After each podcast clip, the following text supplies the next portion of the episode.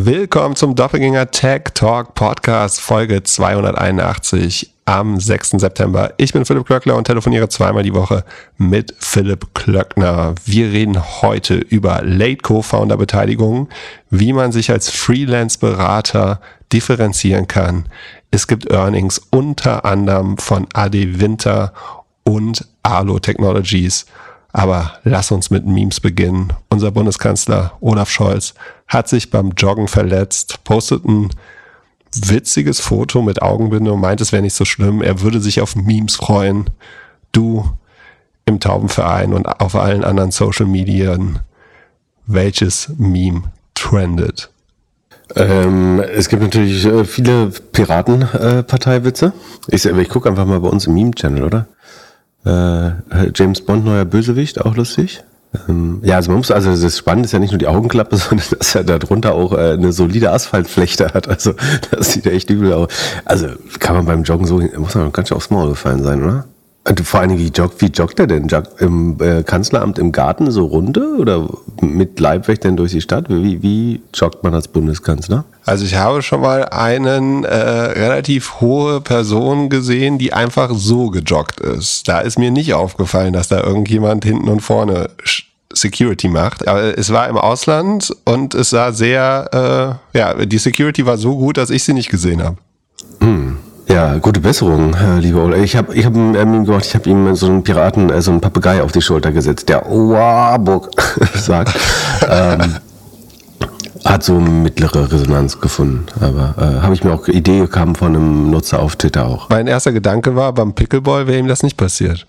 Aber auf so einem Hallenboden äh, tut das deutlich mehr weh, würde ich sagen. Kurzes Audio-Check. Du kommst sehr laut bei mir an. Äh, sehen die Regler bei dir gut aus? Äh, die Regler sehen bei mir so.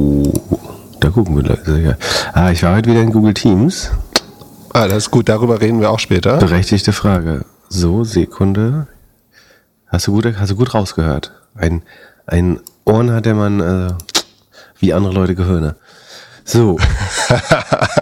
so. Willkommen für alle, die die schlechte Qualität nicht ertragen konnten. Wir, wir sind zurück und reden jetzt nur noch über Business, äh, auch über Teams. Wie, wa, was ist dein Teams-Problem? Jedes Mal, wenn du mit deinem Microsoft-Computer in Teams geht, gehst, dann äh, macht deine Sound-Audiokarte, was sie will, oder wie? Ja, bei Google Meet passiert das aber auch. Die, die, nehmen sich selber die Erlaubnis, mir mein Mikrofon zu regeln, weil, weil sie glauben, das besser zu können als ich. Ähm, dann führt es im schlimmsten Fall dazu, dass es komplett übersteuert. Aber das konnten wir jetzt verhindern, früh genug, äh, in den ersten fünf Minuten des Podcasts. Ähm, ansonsten gibt es aber auch News, ähm, dass Microsoft Teams äh, wird abgespalten aus der Office 365 Suite. Da gab es ja Bundling, das mutmaßlich marktmachtmissbräuchlich ist. Ne? Wenn ich ein Produkt einfach kostenlos oder sehr, sehr günstig äh, in mein Produkt integriere, zerstöre ich ja in dem Moment, und, und wenn ich auf einem vermeintlich darüber liegenden Markt äh, bin, so wie das Betriebssystem in dem Fall oder die, die Office Suite, dann macht das ja eigentlich den darunter liegenden Markt kaputt. Ne? Also ich biete einfach das bei Programm. Andererseits kann, kann einem jetzt auch nicht jedes Feature untersagt werden, bloß weil andere Leute schon mal gebaut haben. Aber sagen, um dem zuvorzukommen, hat Microsoft jetzt äh, das aber auch nur in Europa beschlossen, Teams abzuspalten. Das heißt, du kannst jetzt eine ohne Teams-Lizenz kaufen und eine mit. Ich glaube, der Unterschied ist 2 Euro pro User pro Monat. Too little, too late, äh, ganz klar. Ne? Also ich meine, der Schaden ist angerichtet. Äh, sagen, in in die, dieser legendären Keynote, äh, die ich lange nicht mehr erwähnt habe, habe ich ja den Chart gezeigt, wie wichtig Distribution, um zu beweisen, wie wichtig Distribution auch beim Thema AI ist. Und da gibt's ähm, so einen Graph, wie Slack, glaube ich, auf 12 Millionen Nutzer äh, gewachsen ist in sehr kurzer Zeit äh, bis dahin. Das sieht sehr impressive aus. Äh, und dann legt man, wenn man dann aber den Produktlaunch von Microsoft Teams drüber liegt, dann sieht man, dass die, ich glaube, auf eine Viertelmilliarde oder 300 Millionen Nutzer in noch kürzerer Zeit dann ähm, gekommen sind. Das zeigt eben, wie gefährlich das ähm, ist. Ich glaube, der Schaden ist angerichtet. Ne? Also die Leute, ähm, Teams hat sich jetzt etabliert. Wegen zwei Euro mehr im Monat wird es, wenn auch nicht alle Leute das jetzt aktiv abwählen, äh, glaube ich, ist es sicherlich jetzt nicht schlecht für Zoom. Also marginal ist es besser, aber ich glaube, das ist jetzt kommt äh, ist jetzt nicht die Rettung für Zoom oder andere Teleconferencing-Anbieter. Von daher äh, ist, glaube ich, von schlau von Microsoft jetzt so relativ spät das einzuräumen und zu verändern, ähm, um der einer eventuellen Strafe zu entgehen. ähm, und das Problem zu beseitigen. Aber ich glaube, äh, dem Markt hilft das jetzt nicht mehr. Also der, der Schaden ist angerichtet, das Kind im Brunnen. Also für Slacks, äh, Salesforce und Zoom wird jetzt nicht irgendwie die Welt sich maßgeblich verbessern. Würde ich sagen. Marginal ist es sicherlich äh, die Situation jetzt ein bisschen besser. Also stehen ja jeden Tag Leute auf und entscheiden sich neu und für die ist es dann eben vielleicht nochmal ein bisschen eine andere Entscheidung, aber ähm, die, die Early Adopter und die Nutzer, die jetzt während Corona dazugekommen sind, die hat sich äh, Microsoft natürlich damit alle erstmal geholt. Oder sagen viele davon hat, haben sich geholt. Ähm, und das, ich meine, es ist so, als wenn du beim Clown erwischt wirst und dann stellst du einfach die Gegenstände wieder zurück. Äh, also auch der Versuch oder in dem Fall, ich meine, der Schaden ist ja entstanden. Ich finde ich finde es komisch, wenn, wenn das jetzt reichen würde, um der Strafe zu entgehen. Ähm, aber ich nehme an, dass es damit gesettelt ist. Dann bin aber auch kein Wettbewerbsrechtler, verstehe jetzt nicht, ob es noch mögliche andere Rechtsfolgen äh, da gibt. Das äh, kann man uns gern schreiben oder bei uns äh, auf dem Discord besprechen. Aber du meintest zwei Dollar, das ist ja gar nichts im Vergleich zu den anderen Services. Oder? Ein Zoom und ein, und ein Slack kosten doch mehr pro Person. Also ja, du kannst sagen, es ist immer noch Dumping, ja. Guter Punkt. Äh, also es ist äh, Predatory Pricing oder Dumping, ähm, also immer noch viel zu günstig angeboten, äh, sofern die Zahl stimmt. Gleichzeitig bei, wie gesagt, bei 300 Millionen Nutzern kannst du natürlich, ähm, hast du so niedrige, so niedrige Cost of Revenues, ne? also Rohmarge ist extrem hoch. Können wir mal kurz reingucken bei Zoom. Ähm, und die sind ja dann verglichen mit Microsoft dann vielleicht doch noch fast Subscale. Ähm, aber so Zoom hat eine, ja, fast 8, 76 Prozent Rohmarge, aber wie gesagt, die sind ja auch, machen nur 4 Milliarden Umsatz. Wenn du jetzt überlegst, dass Maike, ich guck mal kurz, was schätzt du, wie viele Teams-Nutzer es gibt? Mm, also im November 2019 gab es 20 Millionen. Äh. Jetzt gibt es wahrscheinlich 300 Viertel, Millionen. Viertelmilliarde, genau. Zwischen, zwischen 250 und 300 Millionen. Äh, müsste, eher 300 Millionen müsste es geben. So, das heißt, es werden dann ähm, bei 24 Dollar oder ja, sagen wir 20 Dollar der Einfachheit halber äh, im Jahr kämst du trotzdem auf 6 Milliarden Umsatz. Ähm, einfach ob, ob der schieren Größe. Dann kann man es natürlich so günstig anbieten. Äh, das kannst du, also solange sie, also Predatory Pricing, äh, du, du musst ja beweisen, dass sie es unter Erstellungskosten an, anbieten, ne? so was bei Alexa mal vorgeworfen wurde zum Beispiel. Ich würde vermuten, dass man mit den zwei Euro, also zumindestens die Cost of Revenue decken kann, also die Erstellungskosten, äh, die Serverzeit und so weiter. Wahrscheinlich sogar noch einen, einen Gewinn macht. Also es wird ja nicht mehr als sechs Milliarden kosten, dieses Produkt zur Verfügung, zu, zur Verfügung zu stellen. Ja, ist günstig, weil sie so groß sind, so viele Nutzer haben. Ähm, aber das ist schwer natürlich dann jetzt als kleine Firma dagegen ein Konkurrenzangebot zu schaffen, was weniger als äh, zwei Euro im Monat kostet. Das wiederum ist un unheimlich schwer, weil äh, du ja viele Fixkosten hast, äh, die du äh, erstmal tragen musst. Also ja, ich glaube, es verändert sich hier dem Markt nicht viel. Und der Einkauf kann jetzt argumentieren, du, Teams kosten nur zwei, äh, wieso seid ihr so teuer? Also es könnte auch negativ für alle anderen Firmen sein. Genau, du hast sogar einen Preispunkt, einen Preisanker jetzt geschaffen äh, im Prinzip. Ja, guter Punkt. Vielleicht könnte es sogar, könnte es sogar negativ sein. Das ist die Frage. Ähm, also ich glaube nicht, dass es stark positiv wirkt. Ähm, die, es gibt die Möglichkeit, dass es tatsächlich negativ wirkt, würde ich sagen. Muss man mal schauen, wie sich die Nutzerzahlen entwickeln und wie sich auch die Konkurrenzangebote entwickeln. Bei Zoom kann man es ja so ein bisschen äh, verfolgen. Ähm, und also Erinnerung, es betrifft nur Europa, ne? Äh, ist eben nur, äh, weil es im, im EU wahrscheinlich, in der EU wahrscheinlich Beschwerden gab, die, also ja, man muss jetzt nicht aufgrund dessen irgendwie anfangen, Zoom zu traden oder so. Ich glaube, so, so starke Auswirkungen hat es dann eben doch nicht. Also schlaue Unternehmen fangen jetzt an, ihre komplette europäische Infrastruktur an irgendeine Tochterfirma in Amerika zu schieben, damit sie dann die zwei, äh, die paar Groschen sparen. Was wahrscheinlich datenschutzrechtlich wieder problematisch wird, aber. Ja, glaube ich schon. Ähm, und viel Aufwand ist für den, für das Geld. Na, ist doch die Frage, ob sie zwei Euro aufschlagen oder das äh, andere Paket zwei Euro günstiger machen, das ohne Teams. Ja. Ähm, aufschlagen wäre schlauer eigentlich. Du willst ja nicht, wenn ich, sinkt ja dein Average Revenue per User, das, das willst du eigentlich nicht.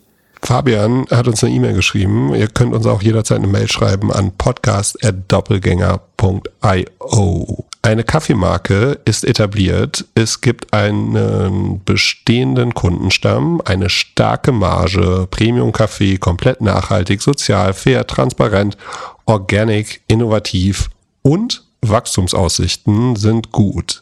Der Gründer selbst möchte sich ab jetzt mehr auf die Produkte fokussieren. Er überlegt einen Late Co-Founder, Co-Founderin an seine Seite zu holen der die etwas Ergänzendes wie Finanzierung oder Marketing-Skills mit einbringen kann. Frage. Wie könnte ein faires Beteiligungsmodell aussehen?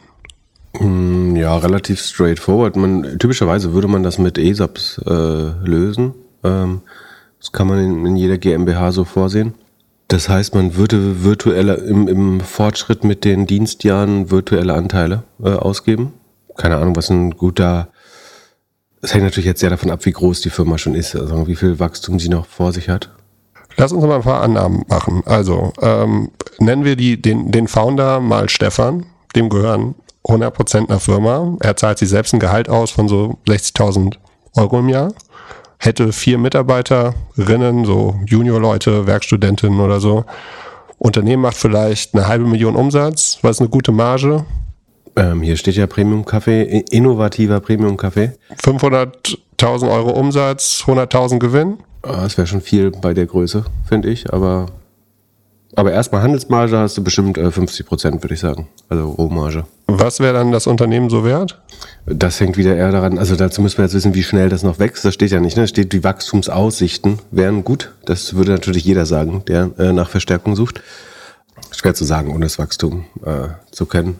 Also so ganz grob über den Daumen kann man bei den meisten Modellen, die nicht mehr stark wachsen, so sagen acht bis zehn Mal EBIT, äh, wenn das Modelle sind, die nachhaltig und verteidigbar sind. Ne? Wenn es irgendwas Arbitrage ist, wo man nicht weiß, ob es das morgens noch, morgen noch gibt, dann ähm, gibt es da Risikoabschläge, aber so zehnmal EBIT ist so über den Daumen richtig, sagen wir, wenn was jetzt noch niedrig einstellig, äh, niedrig zweistellig wächst äh, und profitabel ist.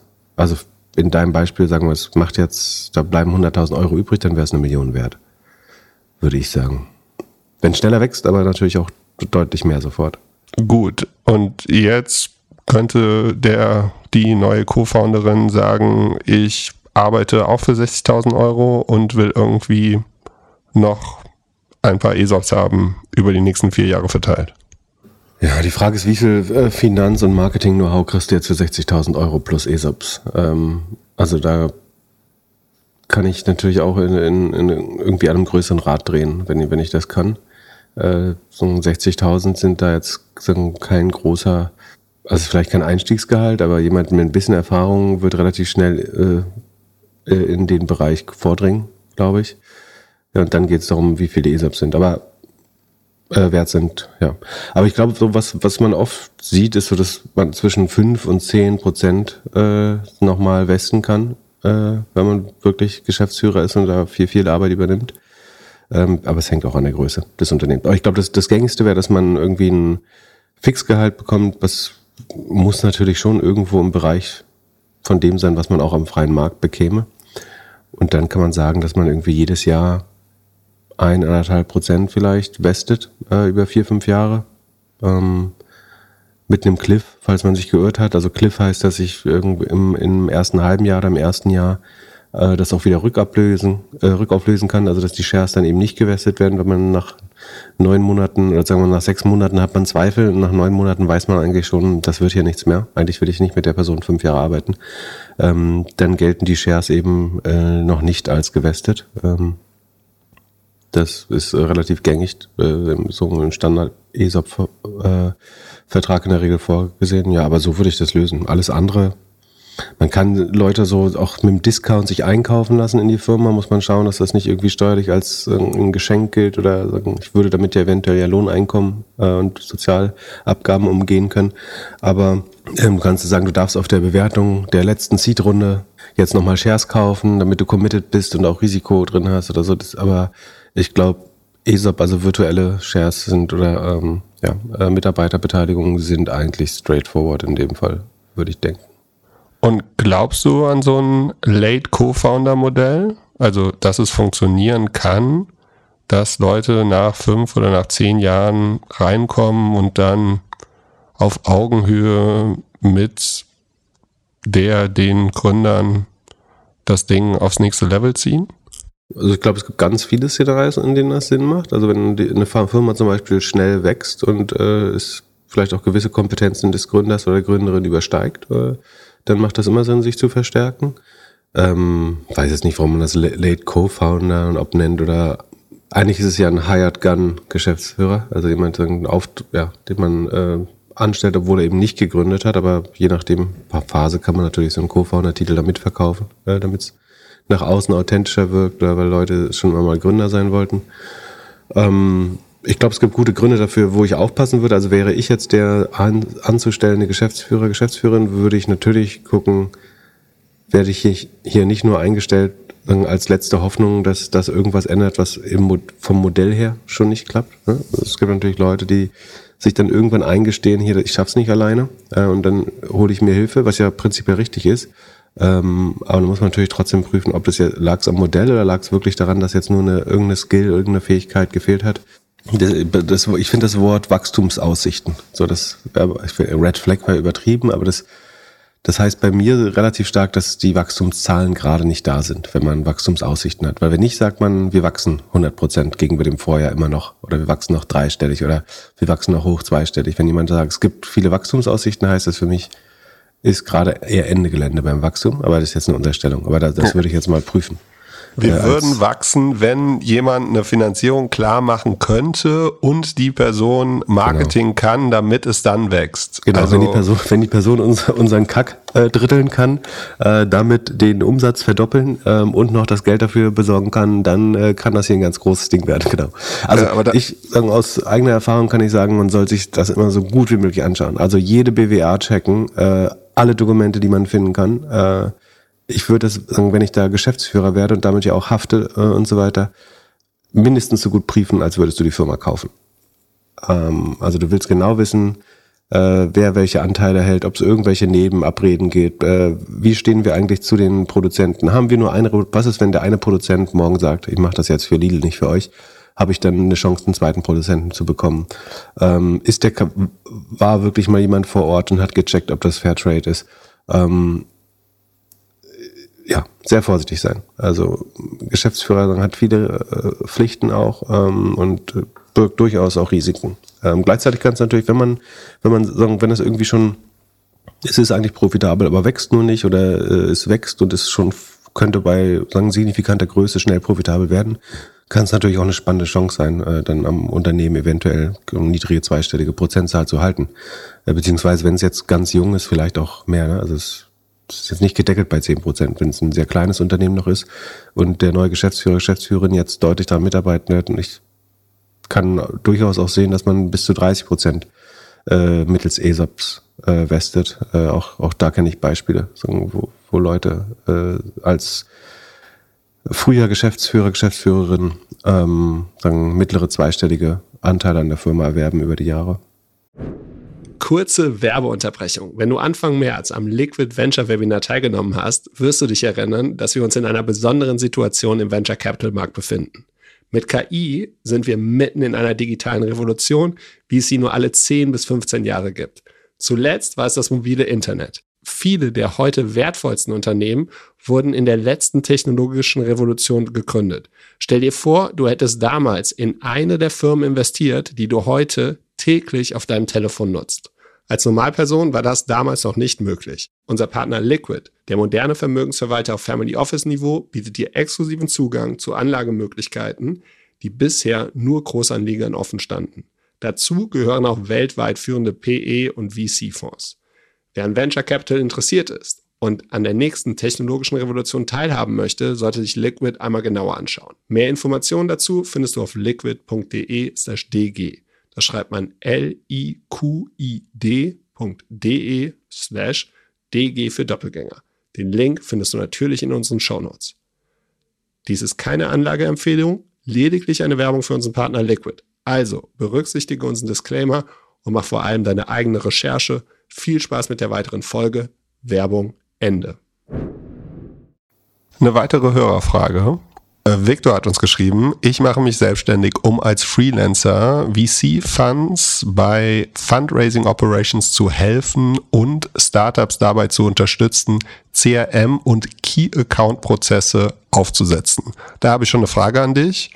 Was macht man bei VC-Funds im Fundraising Operations und wie setzt man Key-Account-Prozesse auf? Also ich finde es prinzipiell schon, also mein erster Tipp schon mal, ich würde mich nicht auf zwei Dinge spezialisieren als Freelancer. Also eigentlich willst du speziell, ich glaube, dass das ähnliche Prozesse sind, die eventuell, man könnte sich vorstellen, dass das ähnliche Prozesse sind. Äh, also am Ende geht es ja sagen wir, um Outreach und die Pflege der Kontaktdaten äh, und des, des Kontaktprozesses.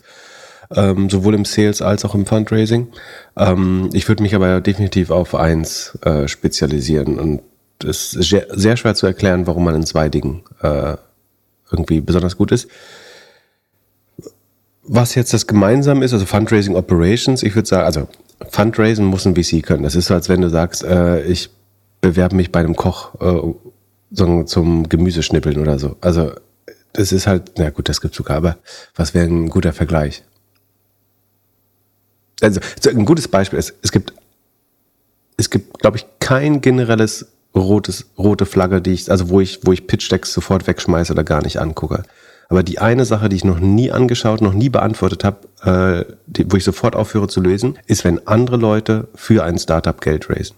Wenn du als Gründer oder Gründerin Geld raisen nicht kannst und dir davor, also wenn du, wenn, wenn da irgendein alter Kumpel oder ein bestehender Geldgeber sagt, hier für mein Portfolio Startup raise ich gerade, äh, helfe ich gerade die nächste Runde zu raisen, lese ich nicht mehr weiter. Das ist das Einzige, wo ich kategorisch raus bin. Weil wenn du als, als Gründer oder Gründerin nicht fundraisen kannst, dann wird dein Leben nur noch schwerer. Äh, und ich kenne auch, also fände ich spannend, wenn jemand einen Fall hat, wo das mal so war. Also, dass jemand, es gibt manchmal welche, die so in, in späteren Runden sich Hilfe von einer Investmentbank holen dafür und so einen Prozess starten fürs Fundraising.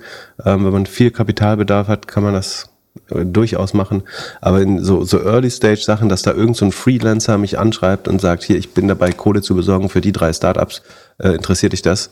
Bin ich immer raus. Äh, ich, ich glaube, das ist sagen, sehr, sehr große Adverselektion. Wer das nutzt, schafft es nicht auf normalen, normale Weise Geld zu raisen und äh, ich glaube, es ist nicht dumm, was ich da mache, wenn ich da prinzipiell nicht mehr weiterlese an der Stelle. Und ganz ähnlich würde ich sagen, ist eigentlich bei VCs, also wenn du als ähm, als Venture Capital nicht LP, sondern GP als General Partner es nicht hinbekommst, äh, also der Fundraising-Prozess ist ja Family Offices treffen, eventuell Pensionskassen, äh, sowas, ähm, Endowments, um, High Net Worth Individuals, also reiche Menschen einfach gesagt. Und wenn du das selber nicht hinbekommst, denen das Geld äh, aus dem Kreuz zu leiern, auch dann wird deine Zukunft als VC, äh, glaube ich, schwer sein.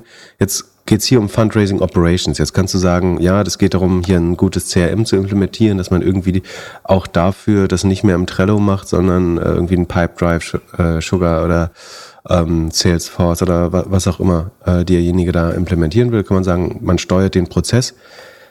Da würde ich wiederum sagen, da sollte auch jeder VC kann da eigentlich, äh, bin mir sicher, dass es dafür äh, schon bestehende Software-Suiten gibt. Ansonsten kannst du dir halt äh, von der Elite-Uni einen Werkstudenten nehmen oder Studentin und äh, die baut das auf. Also auch da würde ich sagen, kein, eigentlich kein Bedarf für so Non-Target Freelancer, jetzt äh, ein bisschen zugespitzt äh, ja. gesagt. Da brauchst du wahrscheinlich noch nicht mal einen Elite-Studenten für.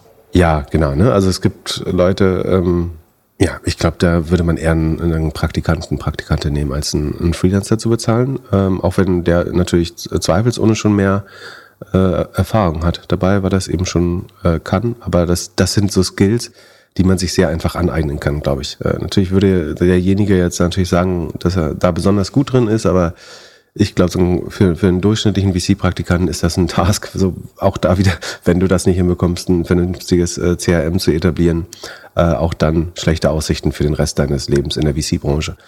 Dann wiederum jetzt bei Startups, Startups unterstützen, CRM und Key-Account-Prozesse aufzusetzen.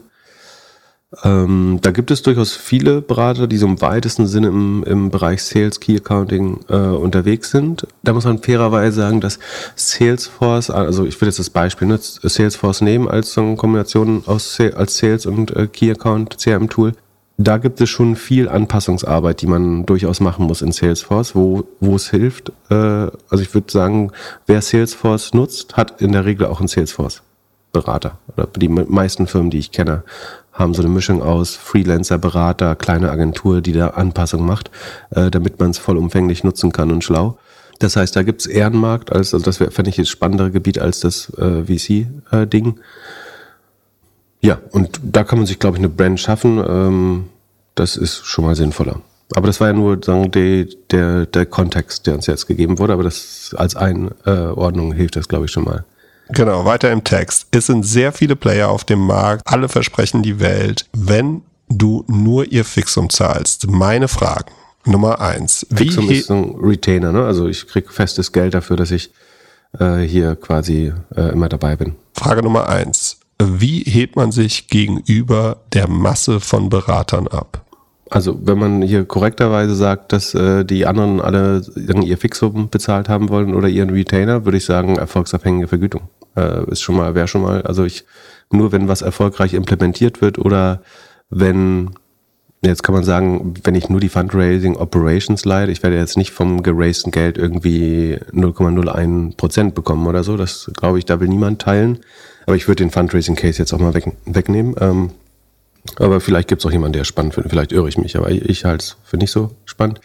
Ähm, beim Implementieren der Salesforce-Lösung, da kann man natürlich so erfolgsabhängig arbeiten. Also dass man erst dann, wenn der Kunde glaubt, er, hat jetzt die Lösung oder die Anpassung ähm, oder das Grundsetup von CRM und Key Account Management, ähm, dass er sich gewünscht hat, ähm, dass man nur dann bezahlt im Erfolgsfall. Das ist natürlich ein hohes Verbrechen, muss, äh, Verbrechen, Versprechen. ähm, äh, muss man schauen, dass man selber nicht zu viel Kosten hat, äh, die bei einem selber auflaufen. Aber das können natürlich ein spannendes, äh, also ich arbeite ja letztlich so, ne? Also in, der Regel muss, also je nachdem, was ich mache, es gibt auch Dinge, sagen, da äh, kann man nicht so gut erfolgsbasiert arbeiten, aber ähm, da ich mich ja hauptsächlich so in ESOPs äh, bezahlen lasse, wenn dann, wenn das möglich ist, zum Beispiel, heißt das ja auch immer, dass wenn wenn es nicht klappt, äh, ich eigentlich nichts erhalte, beziehungsweise kann auch jeder so einen Cliff ziehen, wenn wenn wenn es sich so anfühlt, als würde die Arbeit nicht erbracht äh, werden, kann man eben sagen, so haben wir uns nicht vorgestellt, du kriegst keine Aktien. Ähm, ich glaube schon, dass das ein starkes Argument ist, weil das natürlich nur Leute machen würden, die relativ sicher sind, dass es nicht dazu kommen würde. Ansonsten würde man dem Kunden ja nicht so eine Full Money Back Guarantee geben. Ähm, das zum Beispiel, also ich würde zum Beispiel bei fast allem, was ich mache, jetzt vielleicht Ausnahme irgendwie Konferenzen sprechen oder sowas, aber würde ich immer Leute sagen, also wenn jemand sagt, er will sein Geld zurückhaben, weil es nicht die Leistung hat, ich würde jedem sein Geld sofort zurückgeben. Also bevor da draußen jemand rumläuft und sagt, ich habe hier 20.000 äh, Euro bezahlt und ähm, äh, dann äh, hat er aber gar nicht so cool, der, im Video war der viel cooler äh, oder im Podcast, ähm, dann würde ich lieber den Leuten das Geld zurückgeben. Äh, von daher halte ich das eigentlich für eine ganz gute Garantie. Gibt natürlich immer mal Leute, die das eventuell versuchen auszunutzen, ähm, aber mit fortschreitender Bekanntheit äh, trauen sich das Leute natürlich dann auch immer, immer weniger. Ja, falls ihr euer Geld jetzt zurückhaben wollt von Pip, schreibt mir einfach eine E-Mail, ich äh, werde ihn daran erinnern. Genau, genau. Wer unzufrieden ist, darf äh, sich gern melden. Ähm, sollte man ein klares Angebot nach Schema F haben oder einfach mit Know-how hereinkommen und helfen? Für mich fühlt sich das so an, dass wenn du sagst, ich komme herein und ich helfe, dann bist du einfach nur ein Freelancer, der irgendwie scheinselbstständig da bei einem Kunden für sechs bis zwölf Monate abhängt und versucht zu arbeiten. Ja, also ich glaube, es, es gibt natürlich wiederkehrende Probleme, aber ich glaube nicht, dass man einfach so Pakete schnüren kann oder so. Äh, also Schema F funktioniert, ich glaube, viel davon ist erstmal zuhören. Also dem, dem Kunden zuhören, schauen, was die Probleme sind und was potenziell Lösungen sein könnten und dann die eben umsetzen äh, auch. Ähm, das heißt, ich glaube, man kann das nicht äh, nach irgendwie Baukastensystem, Schema F oder Paketen, Paketlogik machen, sondern es äh, ist immer, glaube ich, ein hoch, hoch angepasste, spezialisierte, bespoke, maßgeschneiderte äh, Lösung, äh, die man braucht. Und da, aber die rauszufinden, ist schon Teil der Arbeit, äh, würde ich behaupten. Hm. Jetzt meine Lieblingsfrage. Gehst du proaktiv auf Ventures zu, wo du siehst, dass du einen Impact haben kannst? Oder wie kamen bei dir die Deals zustande, bevor du Fame warst?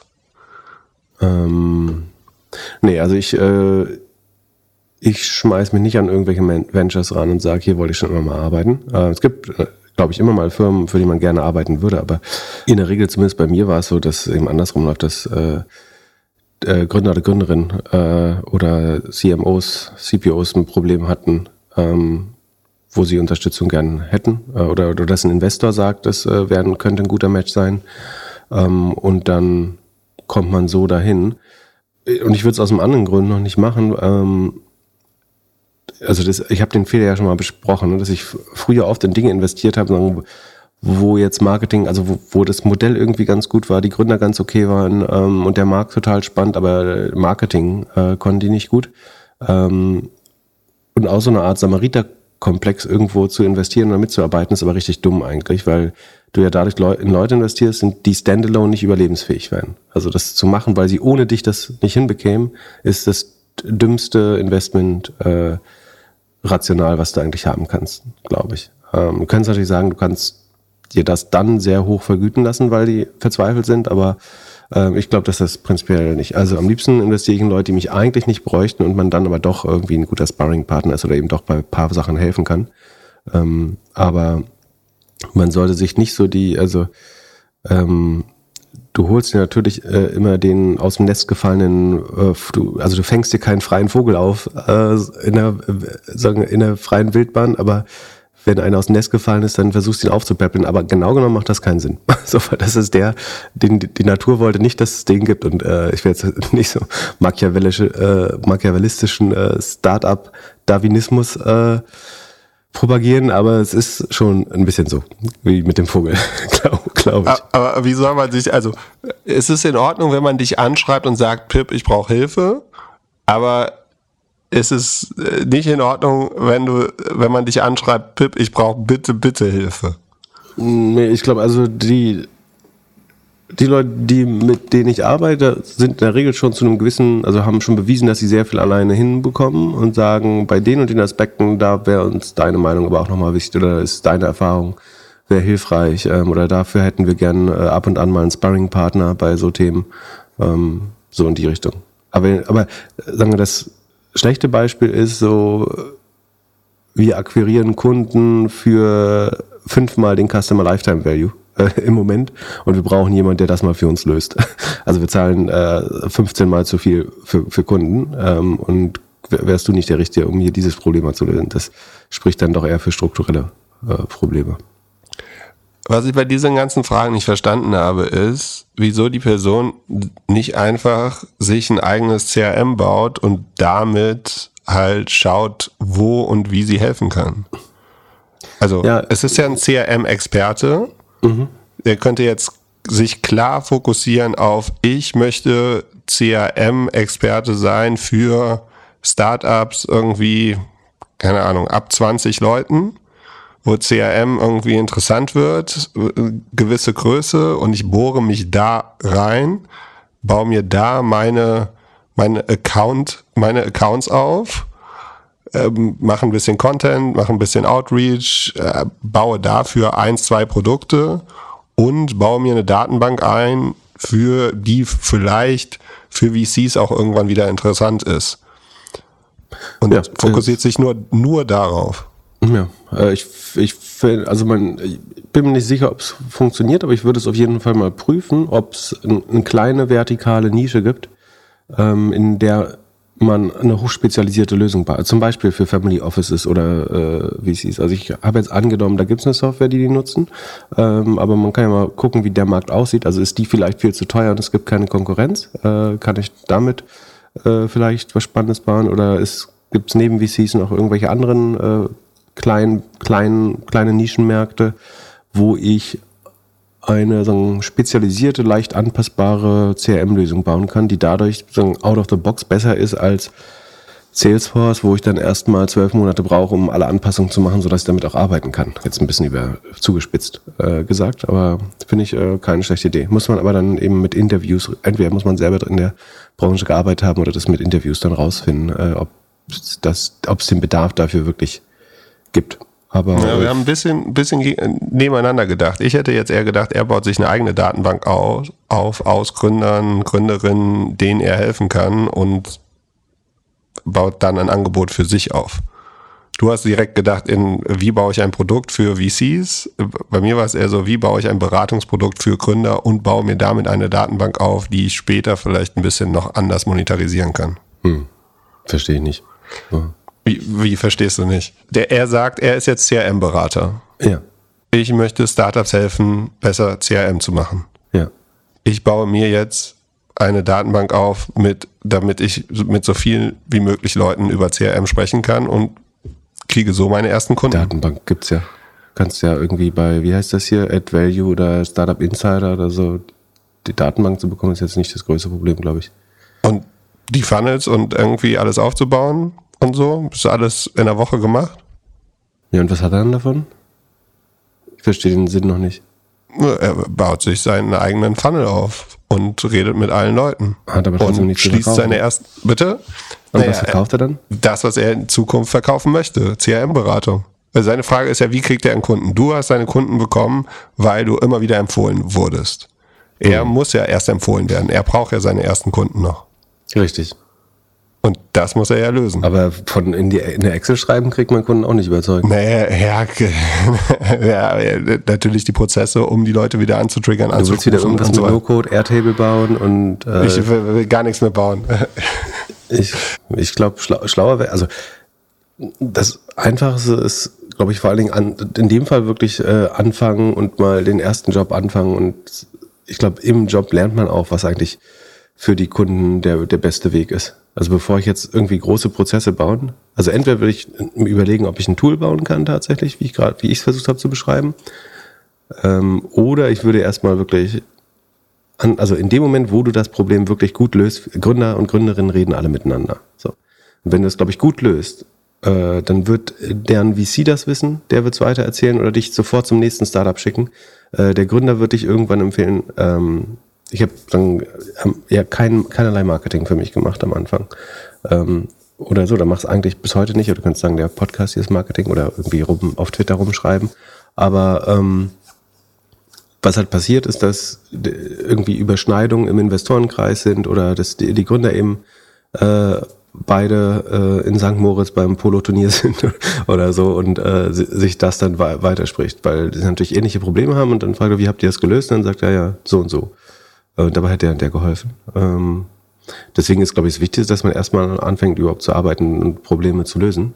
Und ähm, ich glaube, das Unwichtigste ist jetzt erstmal eine Webseite zu erstellen. Das machen lustigerweise so Freelancer und Berater gerne, dass sie jetzt erst erstmal eine Webseite über sich bestellen und äh, sich schlaue Pakete äh, ausdenken und äh, Fallstudien, was weiß ich. Ich glaube, besser ist erstmal irgendwie zu arbeiten und wenn du mal Freizeit hast, kannst du immer noch äh, an deiner Selbstdarstellung arbeiten später, glaube ich. Ähm, also ab jetzt nur noch Berater, Beraterinnen einstellen, die keine Webpräsenz haben. Das ist eine gute Frage. Ich glaube, also es stimmt natürlich nicht schwarz-weiß trennscharf, aber ich würde vermuten, dass es eher mit schlechter Qualität korreliert, wenn man also zu viel ich, also einfach gesagt, ich halte es besser, wenn die Brand für sich selber spricht oder sagen die Arbeit und die dadurch entstehende Brand, als dass ich mich mit einer Seite aufbauen muss. Äh, quasi und mein mich vermarkten muss. Klar muss man immer irgendwo anfangen und jeder Anfang ist schwer. Ähm, und sagen, ja, aber ich kann mir vorstellen, dass sagen, je schöner die Webseite, desto schlechter der Berater. Mh, mm, könnte ich mir gut vorstellen, dass das äh, dass eine gewisse, ein Körnchen Wahrheit, ein Funken Wahrheit äh, drin ist. Also bei Designerinnen, sowohl Designer als auch Frauen, äh, war es so, dass ich immer die besten Erfahrungen hatte von Leuten, die überhaupt nicht die Zeit hatten, sich ein Portfolio zusammenzustellen. Genau. Ja. Die einfach die ganze Zeit hier, da neu, da neu, da neu, immer, immer irgendwie neue Designs gebaut haben. Da gibt es mittlerweile natürlich Webseiten, wo man das auch hochladen kann, aber selbst es gibt so Leute, die, die starten einen Blog und fangen mit der About Me-Seite an und es gibt Leute, die starten einen Blog und fangen mit dem ersten Artikel an. Äh, und das kannst du auf ganz viele Sachen äh, beziehen. Obwohl natürlich niemand mehr einen Blog startet. Glaubst du, es werden noch Blogs gestartet? Gibt, werden noch Blogs gelesen? Äh, E-Mails waren ja auch mal out. Ich finde es mal lustig, wenn man so äh, einen Podcast oder so hört, dass jemand von seinem RSS-Reader erzählt. Und ich so, what? schon, schon wieder 2005? So, letzte Frage. Welche Regelungen bezogen auf ESOP, Verdienst, Macht es Sinn einzugehen? Ja, macht es. Es kommt darauf an, wie du, also wie gesagt, ich habe gesagt, ich, ich bin super freigebig mit allem, was dem Kunden oder der Kundin äh, sagen, Wohlgefühl gibt. So, Geld, Geld zurück, äh, Vesting, Cliff, alles. Also diese sagen, Periode, in der man äh, gefeuert werden kann, ohne dass Aktien zugeteilt werden. Ähm, ich würde das alles einräumen, aber wenn du scheiß Arbeit machst, ist das vielleicht auch dumm. ich weiß es halt nicht. Ähm, aber das, also am Ende ist es ja äh, Signaling, ne? Wir gehen da ja immer nicht so didaktisch ran, aber das alles, was ich bespreche, ist ja eigentlich Signaling. Also ich sage, weil ich glaube, dass meine Arbeit gut ist und weil ich darauf vertrauen kann, dass von den letzten 50 Kunden keiner, äh, das ist ja der einzige Kunde, der das Cliff jemals, nicht das Cliff, das Cliff hat nichts gezogen, aber sagen, das Vesting vorzeitig beendet hat, war einer meiner besten Freunde. äh, das, das spricht, für, äh, ansonsten hat das, hat, glaube ich, noch niemand äh, ein ESOP-Agreement mit mir aufgekündigt vorzeitig, aber mein bester Freund hat es gemacht, eigentlich einer meiner besten Freunde hat es gemacht. Ähm, wie auch immer, aber es hatte andere Gründe. Also einfach, dass ich ihn schon zu schlau gemacht habe vorher, sein, sein Team schon zu schlau gemacht hatte vorher.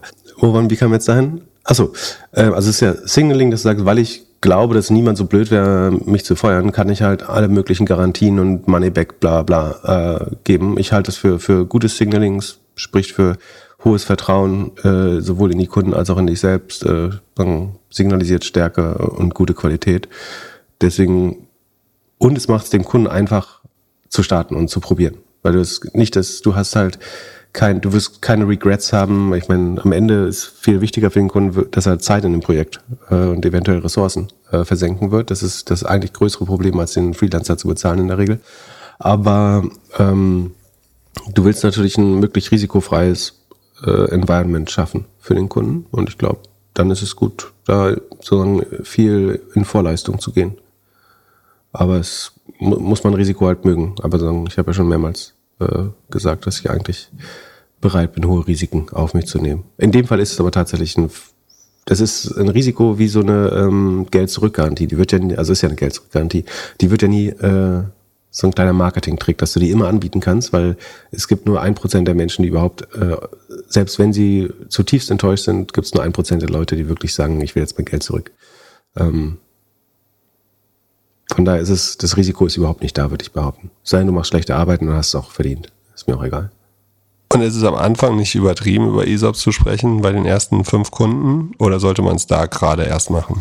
Also, wenn, wenn man sich das selber leisten kann, also auch der Freelancer oder Berater muss ja irgendwie seinen, äh, seine Nudeln kaufen. Das heißt, du musst irgendein anderes Einkommen haben, äh, weil du vielleicht wichtig, äh, meine ESOPs sind im Schnitt also definitiv nach mehr als sieben Jahren. Ich überlege gerade, ob sogar mehr als zehn sind.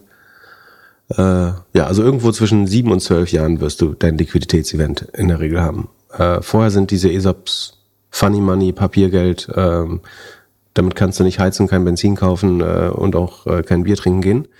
Ähm, das muss einem vollkommen klar sein. Man hat natürlich die Chance, dass da irgendwann mal sehr viel Geld raus wird. Ähm, aber ähm, du brauchst irgendeine andere Art von Einkommen. Ne? Bei mir waren das irgendwie eigene Projekte oder ähm, andere Vergütung. Aber äh, hohes Risiko quasi auch da wieder. Und kann man, ob das Quatsch ist, danach zu fragen, würde, kommt auf Startup auch an, glaube ich. Also es gibt halt Leute, die wollen lieber Cash sparen und dann geben sie lieber ESOPs raus. Und es gibt vielleicht Leute, die sagen, eigentlich haben wir gerade eine 12 Millionen Runde geraced und wir können jetzt hier auch den Freelancer, den können wir auch Cash zahlen. Ähm, ja, aber sprich, das ist, glaube ich, eher was, was die, die der Freelancer oder Berater sich überlegen muss, ob er das wirklich will. Ähm, hat man ganz schön lange kein Geld erstmal. Es handelt sich hierbei nicht um Anlageberatung. Man sollte aufgrund des Gehörten keine Kauf- und Verkaufsentscheidungen zu Aktien und anderen Wertpapieren treffen. Es besteht immer das Risiko eines Totalverlustes. Solltet ihr dennoch aufgrund der Informationen im Podcast handeln, handelt ihr stets auf eigenes Risiko und wir können unmöglich für etwaige Verluste haften. Alles könnt ihr auch nochmal unter doppelgänger.io slash Disclaimer nachlesen.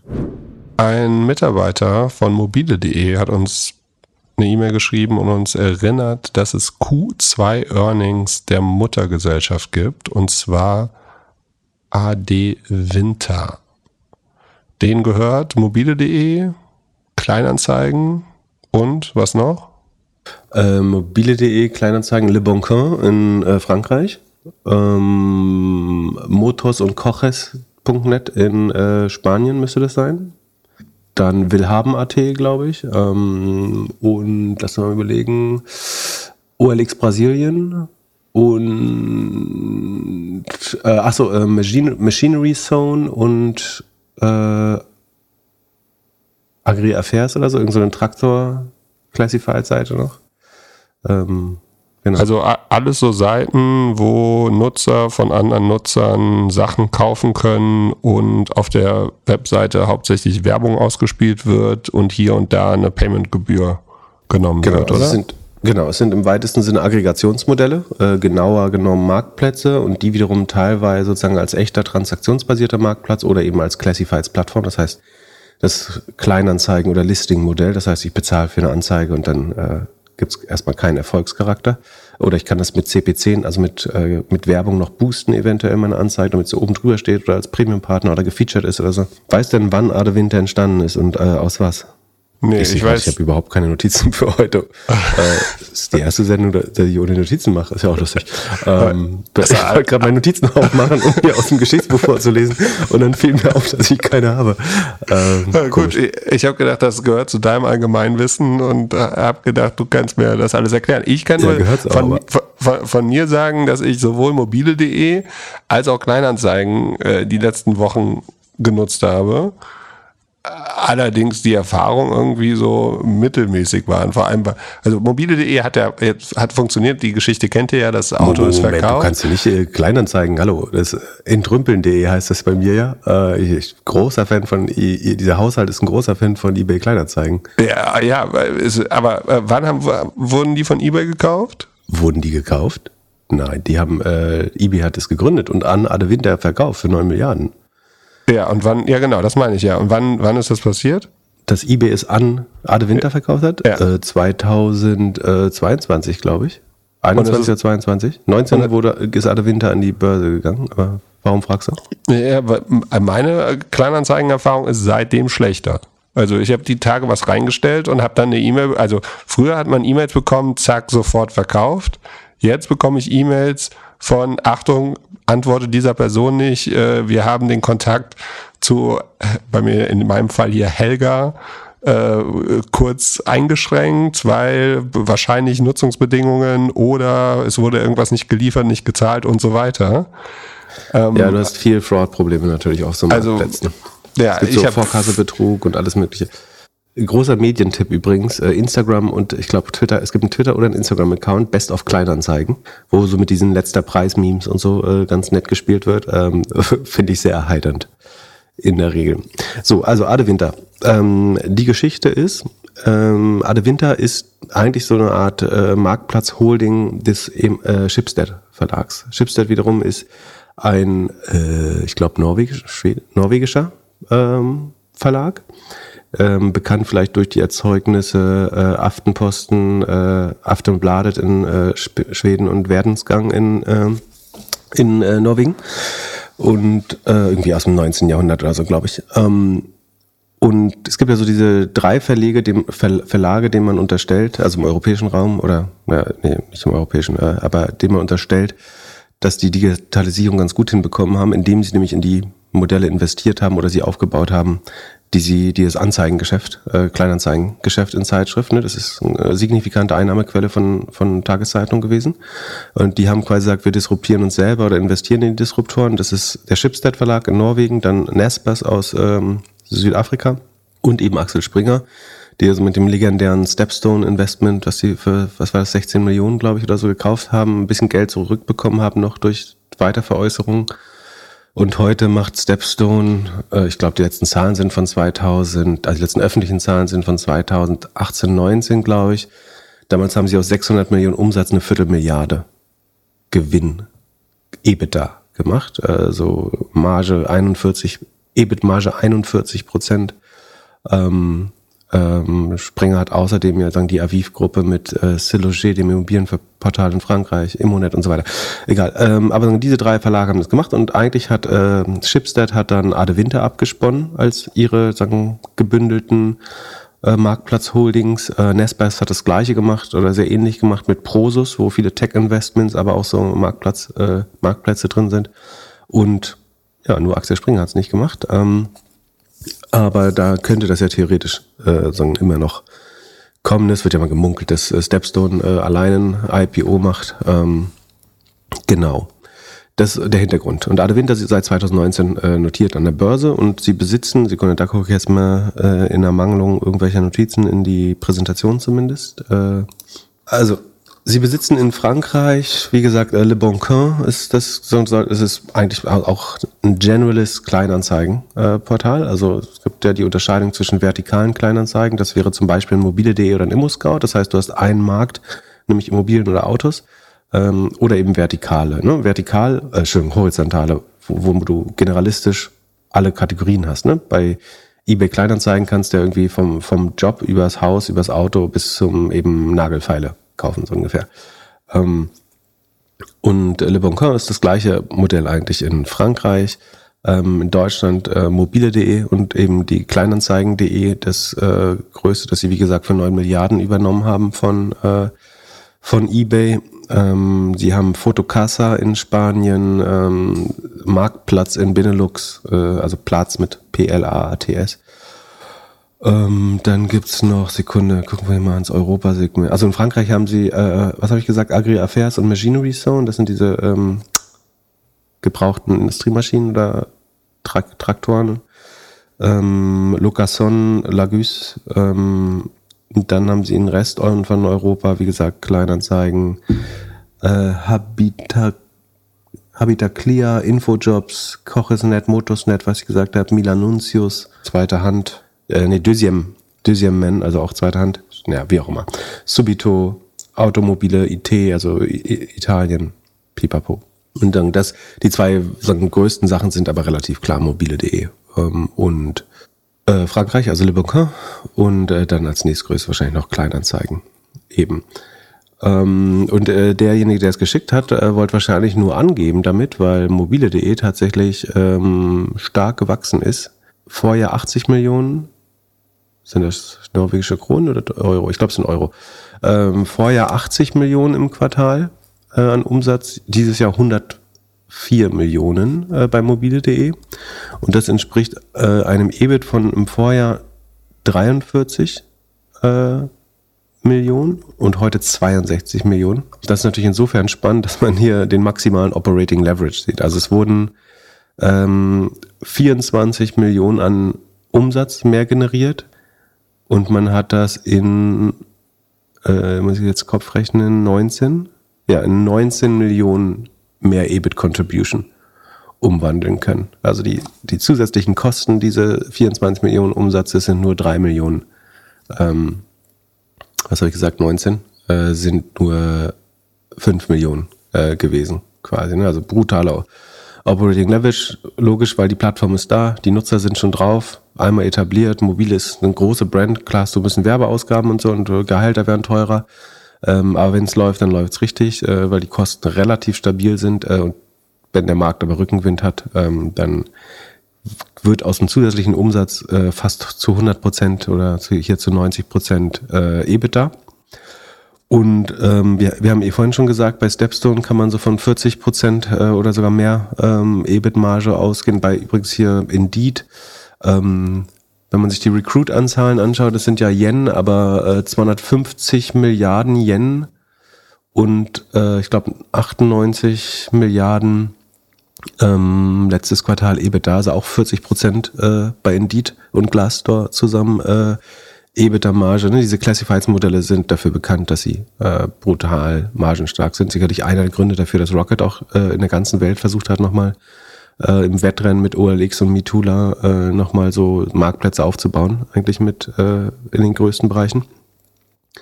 Und ja, so die mobile.de Marge ist jetzt von 54 auf 60 Prozent hochgegangen. Ähm, das ist natürlich eine EBIT-Marge, wovon man träumt. Äh, 60 Prozent EBIT-Marge sollte es ansonsten eigentlich nur im Kreditkarten äh, Netzwerkmarkt geben, also Visa, Mastercard. Frankreich Le Bon Coin hat ungefähr 47% Marge, die europäischen anderen Produkte 42%, internationalen Produkte 50%, also alles und EBIT, das sind nicht Rohmargen, EBIT-Marge, ne? also Profit, äh, was am Ende übrig bleibt. Die gesamte Firma hat äh, dann doch aber, na gut, dann, es kommt noch die Headquarter-Cost dazu. Und dann ist die gesamte Marge schon wieder gar nicht mehr so gut. Die ist nämlich nur 16 Prozent. Äh, also die einzelnen äh, Einheiten haben erstmal sehr hohe EBIT-Margen oder EBITDA-Margen.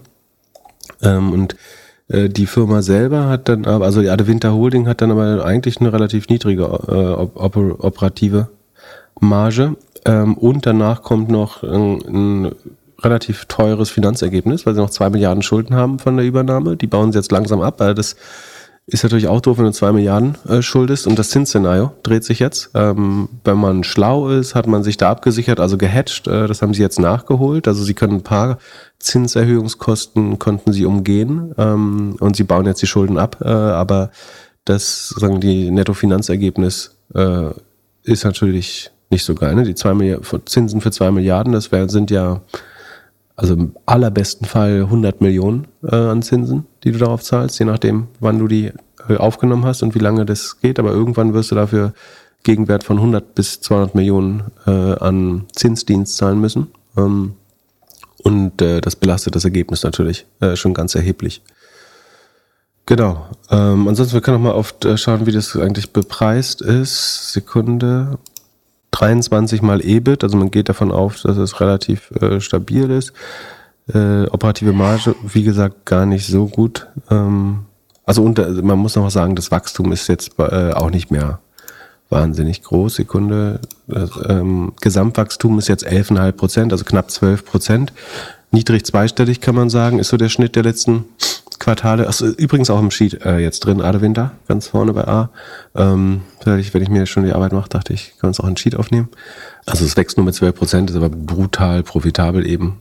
Und deswegen, ich denke halt fair, fair bepreist. Sowas wird nie wirklich günstig werden, weil dann würde es sofort jemand von der Börse kaufen, weil es halt viel Cash generiert. Ähm, ja, ansonsten ein Vergleichsstandard wäre eben dann Prosus oder andere, die Recruit Holdings, der so ein bisschen gemischt ist zwischen äh, Classifieds Marktplatzmodellen und anderen. Aber ich finde es jetzt weder super, ich finde es ein bisschen langweilig, ehrlich gesagt. Aber die Mobilzahlen sehen tatsächlich, äh, nochmal Sekunden habe ich hier, die mobile Zahlen sehen tatsächlich äh, ganz gut aus. Ich packe hier nochmal äh, das Wachstum rein. Das müssten ja so fast 30 Prozent sein. Sind genau 30 Prozent, sehr schön. Ähm, Siehst du bei den mobile Zahlen, dass sie vermehrt dieses Wir kaufen dein Automodell machen? Achso, das schlüsseln sie übrigens auch auf. Sie, also sie, es gibt noch äh, ganz unten in, im Sheet gibt es so ein Second oder Kategorie Reporting. Es gibt das Modell Online Classifieds. Also das Modell On Online Classifieds ist das Brot- und Buttergeschäft. Äh, das wächst mit 15 Prozent. Dann gibt es das Transactional, das wächst mit 50 Prozent, aber ist sagen viel, viel, viel kleiner.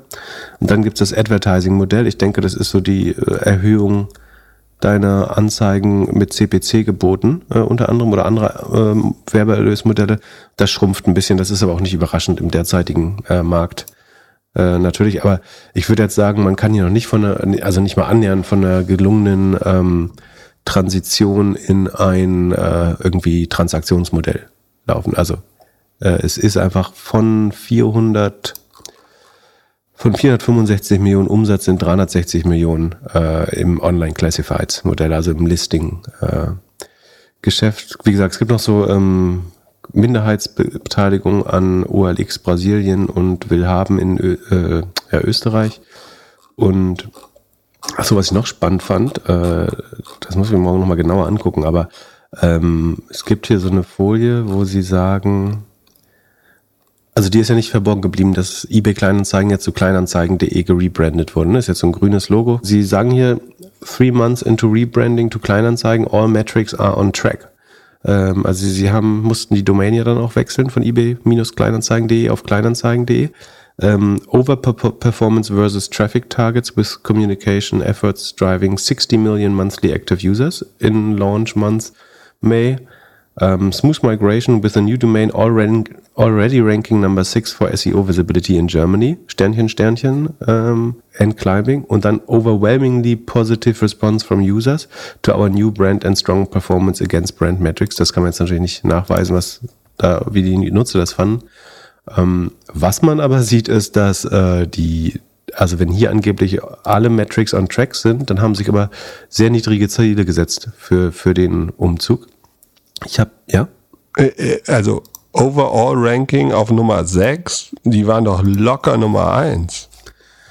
Äh, ich glaube, Nummer eins ist wahrscheinlich eBay oder Amazon. Ähm, aber sie waren sehr weit oben, würde man denken, ja. Ähm, ich gucke gerade nochmal.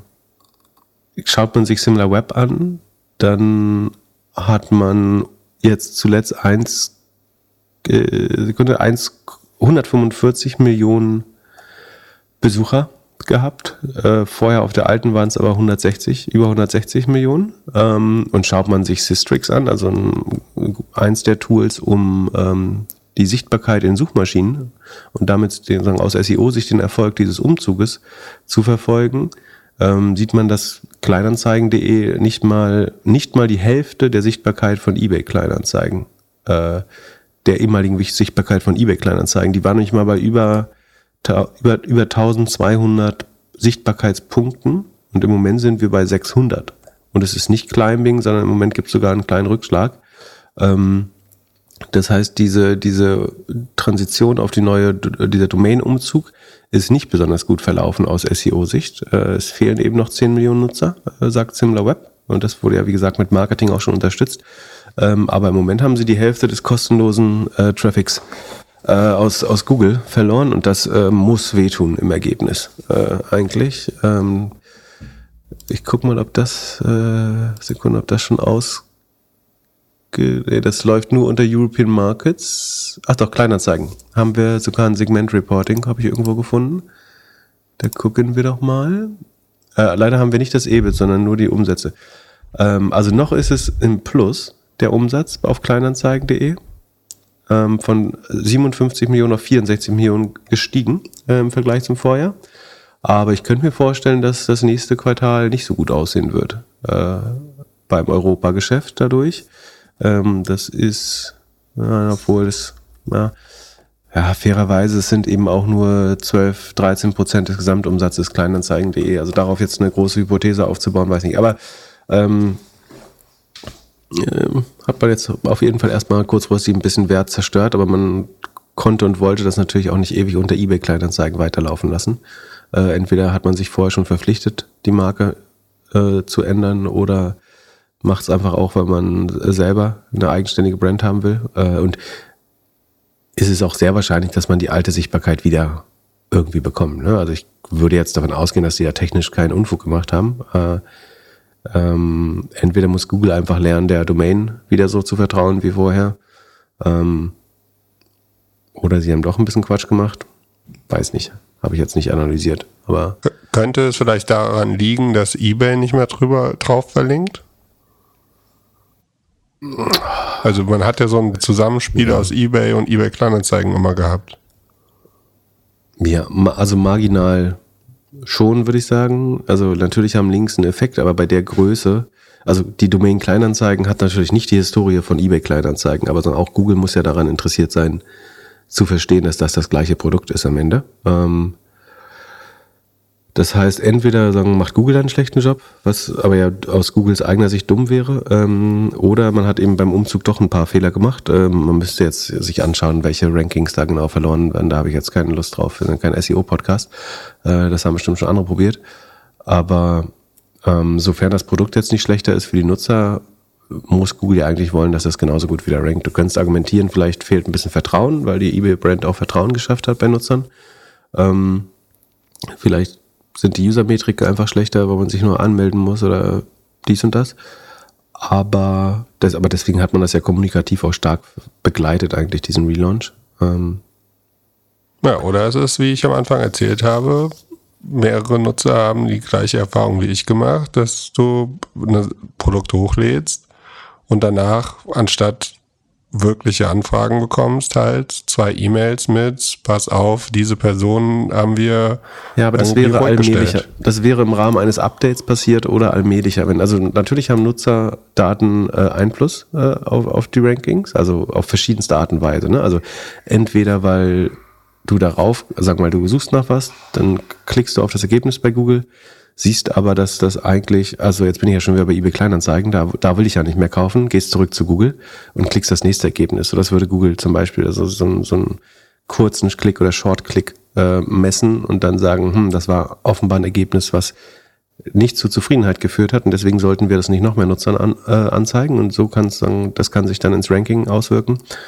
Oder dass ähm, du zum Beispiel beim nächsten Mal dann gar nicht mehr auf eBay Kleinanzeigen klickst und dadurch steigt dann die, äh, sinkt die relative Klickrate in den, äh, in den Suchergebnissen. Auch das könnte gedeutet werden als eine Aversion der Nutzer und das könnte sich dadurch ins Ranking ausüben. Also das ist schon so, aber die, der Effekt hier ist sehr, ist sehr kurzfristig. Also das, entweder muss die Domain eine neue Historie aufbauen, wobei eigentlich Google bei so einem großen Objekt da sagen sicherlich Möglichkeiten hat zu helfen ähm, oder sie haben tatsächlich ein paar handwerkliche Fehler begangen. Ähm, deswegen sollte man Relaunches immer fachkundig betreuen lassen. Ähm, es gibt tatsächlich auch nur einen beschränkten Kreis an SEOs, würde ich sagen. Die, die Domain hatte ja, ähm, ich guck mal, wie viele Seiten sie jetzt hat im Index, aber äh, äh, sie hat jetzt 24 Millionen laut Google äh, Seiten im Index.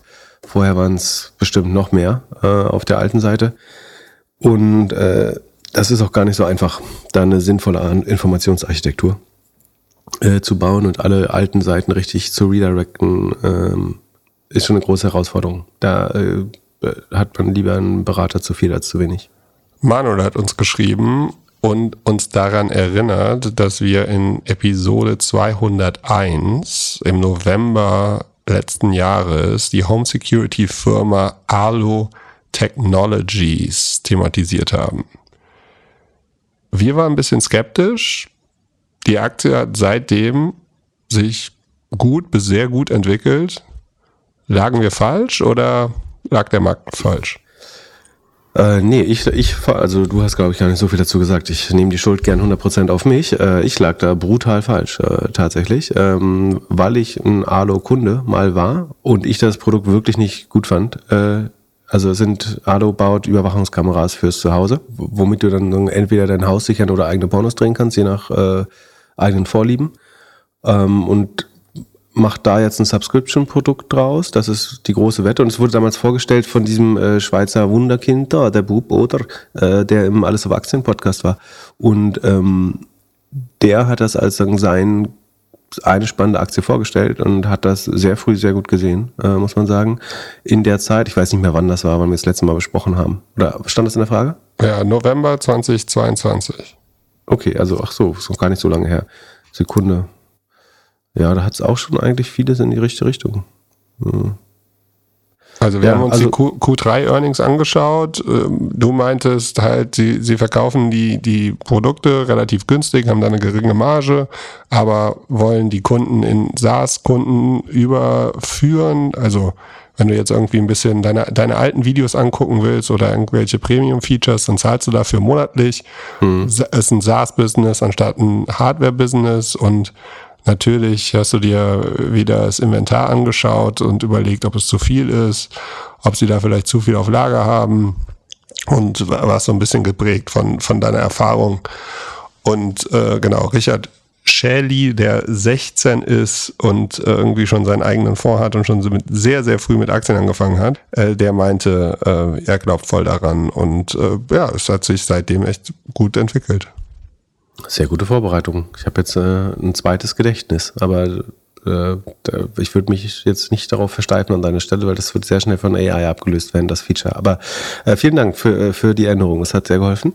Ähm, ja, also ich meine, was sich echt gut entwickelt hat, ist, äh, die, die Umsätze in dem Subscription-Produkt äh, haben sich sehr gut entwickelt. Die Rohmarge hat sich deutlich verbessert, damit ist zu rechnen, ne? weil du hast keinen keine hohen Cost of Revenues. Äh, das heißt, du hast diesen Operating Leverage, die Fixkosten oder die äh, Cost of Revenues sind, äh, sagen wir, in den letzten zwei Jahren nur um 20 Prozent oder die steigen so um 10 Prozent im Jahr, 10, 12 Prozent.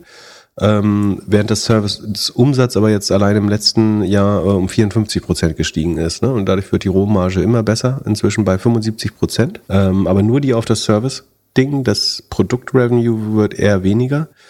Ähm, das heißt, es sieht jetzt nicht so aus, wenn sie mehr von dem Produkt absetzen. Es sei denn, sie machen es immer noch günstiger. Das könnte man natürlich machen, äh, um das, ich glaube, die, die Units habe ich hier zumindest nicht im Ding. Ähm, ansonsten, Inventories sehen deutlich besser aus. Also sie haben sie ganz gut abverkauft. Das ist jetzt nur noch 34 Prozent des Umsatzes, der im Lager liegt. Das ist ein normaler Wert, würde ich sagen. Äh, das ist jetzt nicht besorgniserregend. Ähm, die Magic Number, Sekunde, ich gucke, ob ich die richtig berechnet habe Äh, ja, äh, sieht auch sehr gut aus. Ähm, also die äh, Effizienz der Neukundengewinnung. Rule of 40, ja, Rule of 40 müssen wir jetzt fairerweise mal auch nur das Software Revenue nehmen. Äh, Sekunde. Dann ist sie, ja, wenn dann das Software Revenue nimmt, dann ist sie bei, 53, bei 64. Ähm, ja, äh, sie, sieht gut aus. Ja, also die meisten Sachen scheinen wahr zu werden für Alu. Also die, die, äh, der Umschwung zum oder der Pivot zum Service Revenue fu funktioniert relativ gut. Ähm, sie wachsen, sie setzen mehr ab, äh, sie werden dabei profitabler. Sie machen noch minus 7% Marge, aber das wird natürlich alles verziehen, wenn du äh, der Subscription-Business dagegen laufen hast. Im Vorjahr waren es minus 9,5%, also sie investieren noch weiterhin ins Wachstum.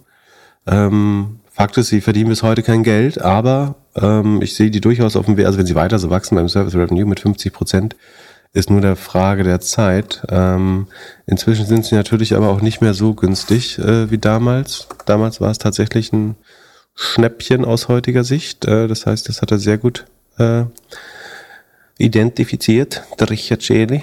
Ähm, und äh, was kostet es heute? Fast ein Unicorn. Zweimal Umsatz. Hm.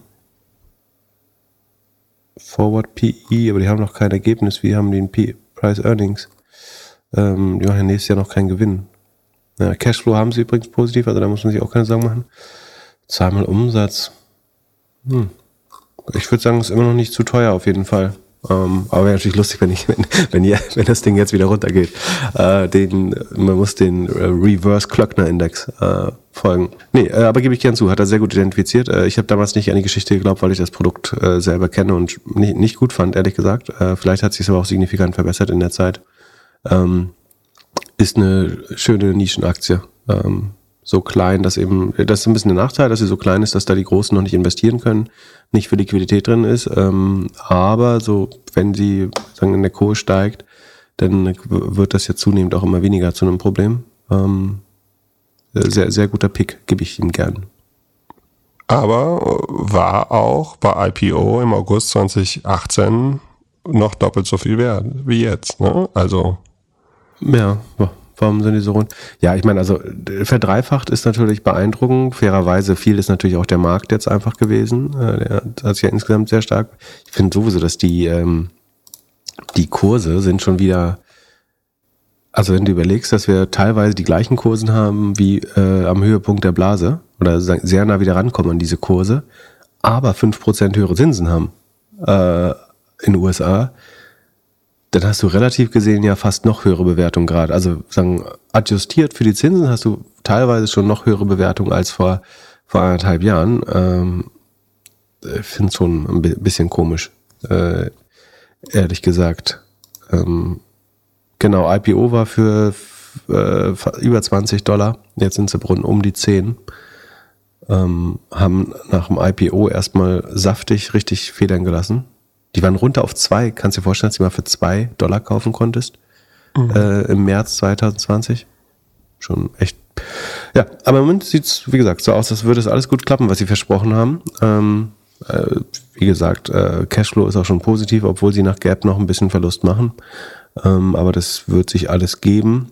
Haben Sie mit, mittlerweile mehr Mitarbeiter als damals? In der Folge im November meintest du, dass Sie irgendwie konstant 400 Leute hatten die letzten vier Jahre. Es war ja irgendwie so ein Netgear-Spin-off. Ja, sie haben immer noch 345 Leute. Also äh, das ist genau wie vor zwei Jahren eigentlich. Ähm, also weder eingestellt noch entlassen groß. Ähm, aber ja, dadurch ist der Rohertrag pro Mitarbeiter natürlich, ich meine, ich würde, du kannst natürlich super schlank machen, weil die Geräte werden sie sicherlich nicht selber herstellen, sondern äh, das wird irgendein chinesischer Auftragsfertiger ihn, ihn dahin klatschen. Ähm, und dann die Software musst du halt schreiben oder auch, vielleicht lässt du auch die schreiben. 350 Leute ist fast ein bisschen, obwohl das Produkt ist jetzt auch echt simpel, ähm, weiß ich nicht. So, Rohertrag durch, äh, wo haben wir Mitarbeiter durch? Mitarbeiter mal 4 mal 1000 annualisiert und äh, huiuiuiuiui. Ja, also vor zwei Jahren hatten sie 300.000 äh, Dollar Rohertrag pro Mitarbeiter, inzwischen sind es 485. Äh, wird schön äh, profitabel, früher oder später. Ähm, genau, nur, also was man schon sagen muss, der Absatz bei den Geräten, der nimmt immer weiter ab, aber ich weiß jetzt nicht, ob das Zeug immer billiger wird. Sekunde, ich gucke mal, was so ein Ding eigentlich kostet gerade.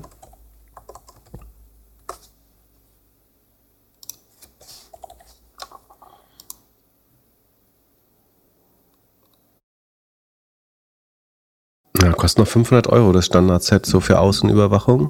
Äh, obwohl, nee, es gibt inzwischen acht Stück für 659. Die sind schon deutlich günstiger äh, geworden. Amazon-Bewertung jetzt aber auch nicht so gut. Äh, dreieinhalb Sterne ist nicht gut für Amazon, äh, würde ich sagen. Ja, das hatten wir im November auch schon besprochen, ja? dass echt viele Leute damit nicht happy sind. Ja, aber wie gesagt, ich finde das Produkt, aber ah, das ist halt so ein, so ein Fitnesscenter-Produkt, ne? Du vergisst halt ein Abo, du, du nutzt es und du kaufst mal gekauft, um dich sicherer zu fühlen und auch wenn die Kamera, achso, was übrigens der, das Dümmste oder was mich extrem genervt hat, ist, dass es mit Batterien läuft. Äh, das ist natürlich schön, weil deswegen einfach die, diese Kameras magnetisch äh, irgendwie an den Kühlschrank rankleben kannst oder an dein Garagentor oder was weiß ich. Ähm, aber du musst halt immer die Batterie wechseln. Ähm, und sagen, bei meinem Glück würde bei mir eingebrochen werden, wenn, äh, wenn gerade die Batterie alle ist. Äh, das, da erinnert dich die App natürlich früh genug dran, aber wir wissen ja alle, wie wir sind. Ähm, die Sicherheit haben wir mit dem Kauf erworben, nicht mit der Instandhaltung des Systems. Ähm, naja. Wir hätten damals denken können, dass äh, Sicherheit wichtiger wird durch äh, den Russland-Ukraine-Krieg. Wenn nicht wirklich mehr von den Produkten verkauft werden, ist es ja auch nicht wirklich wahr. Ähm, ja, wie gesagt, vielleicht werden sie günstiger, aber ich meine, der Umsatz, der Produktumsatz ist 25 Prozent unterm Vorjahr. Das ist schon. Es, es wäre ganz cool, die Anzahl der Kameras oder zu sehen, oder einfach Sekunde Accounts. Wir bekommen die Accounts. Äh, Sekunde. Registered Accounts, Paid Accounts. Paid Accounts wachsen mit 55 Prozent. Registered Accounts mit 18 Prozent. Also äh, man kann davon ausgehen, dass jetzt keine Leute äh, Sie sagen, Sie haben 29 Millionen Devices geschippt, aber ich weiß nicht, ob das das Quartal ist oder Nee, äh, 8 Millionen, ach genau, 8 Millionen registrierte Accounts haben sie. Ähm, und es kommen ungefähr 350.000 im Quartal hinzu. Ähm, dann kann man sich ja denken, wie viele Geräte verkauft werden. Ja. Und ich meine, ich mache hier nochmal eine Quote, wie viel der Accounts auf das Paid-Modell umsteigen. Das wäre eine spannende Zahl, ob das sich verbessert.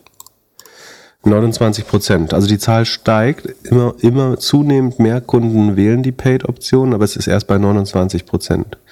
Ähm, andererseits, vor zwei Jahren waren es noch 12,6 Prozent. Man könnte jetzt auch sagen, wenn so und so viele Kunden jetzt noch das Feature, also wenn das auf 50 Prozent hochgeht, kannst du eigentlich schon sehr gut sagen, wo das Revenue landen wird bei den Paid-Accounts. Aber irgendwann kommt natürlich auch Churn dazu. Ähm, naja, nee, aber ja, gut genug drüber gesprochen. Äh, Glückwunsch nochmal. Äh, hat er sehr, sehr gut rausgefunden. Ähm, Glück gehabt.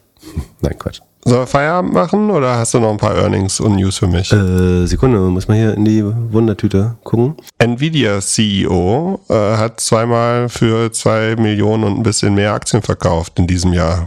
Muss das uns Sorgen machen? Ähm, es ist der, die CFO, glaube ich, oder? In der Frage. Ähm, ja, die hat für, wie gesagt, zweimal für zwei, äh, das ist ähm, Colette Kress hat einmal am 30. Mai, also das kann man bei openinsider.com slash Nvidia äh, sich anschauen, hat einmal am 30. Mai äh, ein Prozent, also äh, für, schon für zweieinhalb Millionen verkauft, ähm, am 26. Januar ähm, für 2,15 Millionen und am 13. März für ähm, 1, irgendwas Millionen ähm, und am 26.01. Äh, nochmal. Also zweieinhalb Millionen klingt natürlich viel. Es handelt sich dabei aber jeweils immer um weniger als ein Prozent ihrer gehaltenen Anteile. Zudem ist es eben auch so, dass man vestet ja auch als äh, CFO quasi seine Mitarbeiteraktien und Manchmal muss man einfach, um die Steuern darauf zu bezahlen, je nachdem, in welcher ähm, Gesetzgebung man sich aufhält, äh, um die Steuern zu zahlen, zum Beispiel regelmäßig, dann Aktien verkaufen. Insbesondere da die Summe hier die gleiche ist oft äh, ungefähr. Ähm, also es sind äh, die, die, nicht die Summe, sondern die äh, Sekunde, ja, obwohl, nee. Obwohl doch die, die Summe, also in, in Dollar ist die Summe ja sehr ähnlich. Also ganz oft ist es auch so, dass das ähm, von vornherein getimed ist. Ne? Also man sieht das so an den Daten, dass da zum Beispiel, wenn da quartalsmäßig oder monatlich ein Prozent verkauft wird, ist das oft, äh, hat das keinerlei Aussagecharakter, weil es einfach eben Teil des Gehalts ist oder der Steuerlast, die davon bezahlt werden muss und äh, man kommt gar nicht drum herum. Äh, es sei denn, man würde sich verschulden, um diese Aktien, Mitarbeiteraktien zu halten quasi und die Steuern dann aus Schulden zu zahlen. Ähm, und wie gesagt, es geht hier nur um ein Prozent. Von insofern ist das äh, gar nicht so viel. Ähm, wenn, dann sollte einen stören, dass hier ähm, im Director-Level, also als Director kriegt man offenbar genug Aktien. Also hier Mark, Mark A. Stevens hat drei Prozent seiner Anteile verkauft. Äh, und das, also nur drei Prozent, aber das sind 50 Millionen. Ähm, wenn ich richtig rechne, äh, hat er damit 1,5 Milliarden äh, an, an Gesamt also Mark Stevens ähm, sollte auf dem Heiratsmarkt gerade ähm, ganz heiß. Äh, ach Sekunde, der ist, der ist VC. Hä, warum ist... Ja. Achso, gilt natürlich trotzdem als... Äh, achso, weil er ist auf, am Board, ist er natürlich, logischerweise. Ähm, dann sind es vielleicht auch nicht seine eigenen Shares, sondern die des VCs. Ähm, also es gibt schon Parteien, die da regelmäßig äh, 13, 16 Prozent eingecasht haben, 18 Prozent. Ähm, das sind aber wahrscheinlich alles die Board-Member. Ähm, da kann man schon überlegen. Also prinzipiell sollte man nervös werden, wenn Leute zweistellig äh, ihrer, also bei Open Insider steht immer, wie viel Prozent ihrer Anteile sie verkauft haben. Ob es jetzt zwei Millionen oder 200.000, das ist gar nicht so wichtig, sondern wie viel Prozent seiner Position hat man eigentlich aufgelöst. Ähm, andererseits kann ich es niemandem übel nehmen, wer auf der Bewertung jetzt Nvidia verkauft. Äh, was komisch ist, ist, wenn du als Board ein äh, Aktienrückkaufprogramm beschließt, äh, und sagst, wir kaufen hier äh, bei, den, bei dem Kurs gerade Aktien zurück und selber verkaufst du. Da gibt es einen gewissen Widerspruch, würde ich sagen. Ähm, das könnte so aussehen, als würde man den Kurs pumpen und dann ähm, selber aussteigen. Aber ich finde das hier, ist es immer gar nicht so einfach, diese, diese Insider-Trades äh, zu, zu deuten. Wie gesagt, viel ist so Scheduled Sales, die sowieso passieren. Ähm, viel sind nur diese 1%-Dinger, die eh nicht relevant sind. Äh, aber es gibt hier durchaus ein paar zweistellige äh, paar, paar Leute, die zweistellige Beträge ihres äh, ihrer Holdings abbauen. Und da sollte man vielleicht schon mal äh, drauf gucken, genauer. Aber ja, ich meine, bei der Bewertung kann es niemandem übel nehmen, wenn man das so ein bisschen ähm, da seine, äh, wie sagt man, was bringt man ins Trocknen? Seine Fälle ins Trocknen äh, bringt. Und ähm, ansonsten, ja, den, den Rest des Tweets müssen wir nicht durchgehen. Das war jetzt auch nicht. Also es gibt so einen Tweet, der irgendwie erzählt, dass Nvidia deswegen die Kosten nicht mitsteigen, weil die. Ach, packen wir schon aus. Ich fand es nicht überzeugend, ehrlich gesagt. Ähm Und noch ein Earnings oder Feierabend? Achso, genau. Wir machen noch Samsara, MongoDB und Sentinel One. Ähm, Samsara ist äh, Internet of Things für für Lastwagenflotten oder Kraft, wie sagt man, Kraftfahrzeugflotten. Ähm, und zwar haben die ganz gut äh, abgeliefert. Die sind, äh, haben ihren Umsatz nochmal um 43 Prozent gesteigert, äh, genauso schnell wie im Vorquartal. Also auch hier hätte man ja denken können, ähm, vielleicht wird man auch hier sparen an Software, aber nee, die digitalisieren weiter die, die ähm, Lkw-Flotten. Vielleicht könnte der Kostendruck sogar gut sein für Samsara, weil man, also die das, was das Produkt verspricht, ist ja, dass man sicherer, energieeffizienter und damit umweltfreundlicher und äh, auch kostengünstiger äh, fährt, äh, wenn man die Unterstützung dieser Dashcams äh, und der Samsara-Software hat. Ähm, wenn du von steigenden ähm, Arbeitslöhnen ausgehst für Lkw-Fahrer, generell Personalknappheit äh, und so weiter, dann könnte es ein zusätzlicher Anreiz sein, natürlich die bestehenden Fahrer besser auszurüsten äh, und dann für mehr Sicherheit und Arbeitsschutz zu sorgen. Das ist ja im weitesten Sinne. Ähm, auf jeden Fall gutes Wachstum weiter mit 43 Prozent. Rohmarge hat sich auch nochmal zwei Prozentpunkte verbessert von 71,2 auf 73,2 Prozent, ähm, während die Kosten nur um 31 Prozent steigen. Und so ist man einen ganzen Schritt profitabler geworden. Im Vorjahr waren es noch minus 43 Prozent, jetzt minus 32 Prozent. Also machen noch ordentlich Verlust, muss man schon sagen. Ähm, operativer Cashflow ist äh, seit zwei Quartalen positiv. Also da ist man schon Break-Even. Ähm, es kommt aber Share-Based Compensation von so 200 Millionen im Jahr hinzu. Das ist das, was sie ungefähr noch im Minus sind. Ähm, ja, finde ich, wie haben die sich eigentlich entwickelt? Äh, ich glaube auch plus 100 Prozent seit Jahresanfang, kann das sein? Äh, plus 160 Prozent seit ah. Jahresanfang. Naja, guck mal, die hat sich auch fast verdreifacht schon. So einfach ist das. Ja, die machen ja. aber eigentlich genau das Gleiche, nur nicht für Privathaushalte, sondern für Firmen. Das ist ja Security. Ja, genau. Siehst du, wer äh, war ja so hier und da mal eine meiner Ideen. Ähm, hätte man jetzt auch nicht so schlecht mitgelegen, hätte ich gar nicht gedacht. Ich finde, die sind so schön langweilig. Das ist eigentlich das Gleiche, äh, ist auch so eine schöne langweilige Story. Äh, aber äh, gucken wir mal, wenn es sind, werden natürlich nicht billig sein. Ähm, zum Kotzen. Na, kann man niemandem empfehlen, da einzusteigen. Äh, 20 mal Umsatz ist. Also ist schon geil, wenn man jetzt gerade noch mit 43 Prozent wächst. Das ist natürlich über jeglichem Marktrückenwind, äh, sondern spricht für das Gewinnen von Marktanteilen oder Durchdringung in dem äh, angepeilten Markt. Ähm, dass sie unprofitabel sind, finde ich nicht schlimm. Da sieht man sehr gut, dass sie da reinkommen können. Ähm, du hast, glaube ich, die Gefahr ist, haben wir das damals eigentlich besprochen, die Gefahr ist natürlich so, dass die nächste Generation von LKWs das irgendwann äh, schon inklusive haben wird, ne? Also, obwohl, nee, die haben dies, nee, nee, nee, also die Sicherheitsdinge hast du vielleicht drin im LKW, aber du willst ja trotzdem auch, dass der Disponent oder Disponentin weiß, wo der LKW-Fahrer ist und so. Das, ja, obwohl die neueste Generation von, von E-Trucks, also wäre schon schlau, wenn du bei, bei LKWs das gleiche machst wie Tesla, ne? also dass die Software immer wichtiger wird. Und wenn du eine Flotte, Flotte von ein paar hunderttausend solcher Trucks hast, ähm, also als Hersteller meine ich, wäre es natürlich auch effizient, das mit anzubieten eigentlich. Ähm, weil es würde ja auch dazu führen, dass man eventuell sich nur von einem Hersteller eindeckt, um da im System. Aber Samsaras Vorteil wäre wieder, dass Hersteller unabhängig war. Also du kannst einen Volvo und einen äh, irgendwie Freightliner, Pipapo, Mac oder was weiß ich fahren. Ähm, von daher ja, ich glaube, so groß ist das Risiko gar nicht. Ähm, ich glaube, du willst ein typenübergreifendes System haben und nicht ein herstellerabhängiges System.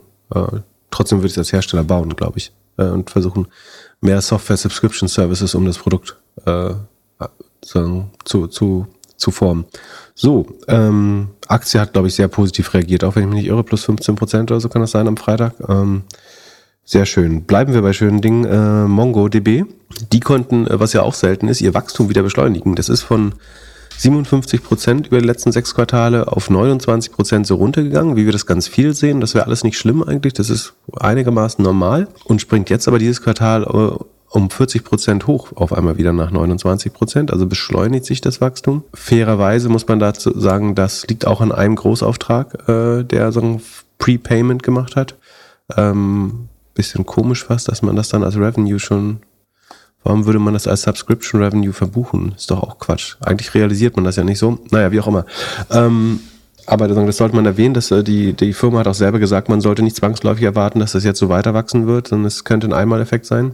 MongoDB hat ja die Atlas-Plattform, also das ist ein konsumabhängiges Produkt. Da müsste man auch davon ausgehen, dass das jetzt im Abschwung erstmal, wenn alle Leute versuchen zu sparen an, an Datenbankrechenzeit und äh, Speicher, ähm, dass das eventuell so erstmal einen kleinen Knick nach unten bekommt. Aber sagen, wenn die, die, die Stimmung dann kippt würde es natürlich auch schneller wieder akzelerieren. Dann willst du natürlich ein ähm, volumenbasiertes Produkt haben. Das heißt, es könnte sagen, beim nächsten Aufschwung in, in der Softwarebranche könnte es dann auch eventuell einen Hockeystick geben. Ähm, den braucht MongoDB aber eigentlich gar nicht. Die Rohmarge hat sich verbessert von 74 auf 78 äh, Prozent. Äh, das ist schon echt ordentlich, innerhalb von einem Jahr vier Prozentpunkte äh, rauszuholen. Ähm, Kosten haben sie sehr gut im Griff, steigen nur um 11 Prozent obwohl der Umsatz ja wie gesagt mit 40 Prozent steigt. Und da, so hat man also ähm, einen krassen Profitabilitätssprung. Im Vorjahr 39 minus 39 Prozent Marge, also fast 40 Prozent äh, Verlust noch als Marge gehabt. Jetzt nur noch minus 12, also man dreht sehr, sehr stark in den fast profitablen Bereich. Nach Gap minus 12 Prozent wissen wir fast sicher, dass das schon operativer Cashflow ist, äh, ein positiver operativer Cashflow. Ähm, nicht in jedem Quartal, aber auf Sicht der letzten zwölf Monate haben sie schon deutlich profitablen äh, oder positiven operativen Cashflow. Es ist wieder nur die Share-Based Compensation, die das Ergebnis runterzieht. Ähm, damit ist die Firma auch relativ klar aus dem Gröbsten raus. Die Magic Number mit 1,12 jetzt brutal hoch. Das, wie gesagt, könnte aber an dem Einmalauftrag liegen. Die Rule of 40 äh, sieht gut aus, je nachdem, welche Metrik man nimmt. Ähm, ja, äh, sehr solide Ergebnisse. Ich würde auch mit einem deutlichen äh, Anstieg der Aktie rechnen. Ich äh, habe jetzt gar nicht mehr im Kopf, wie sie reagiert hat.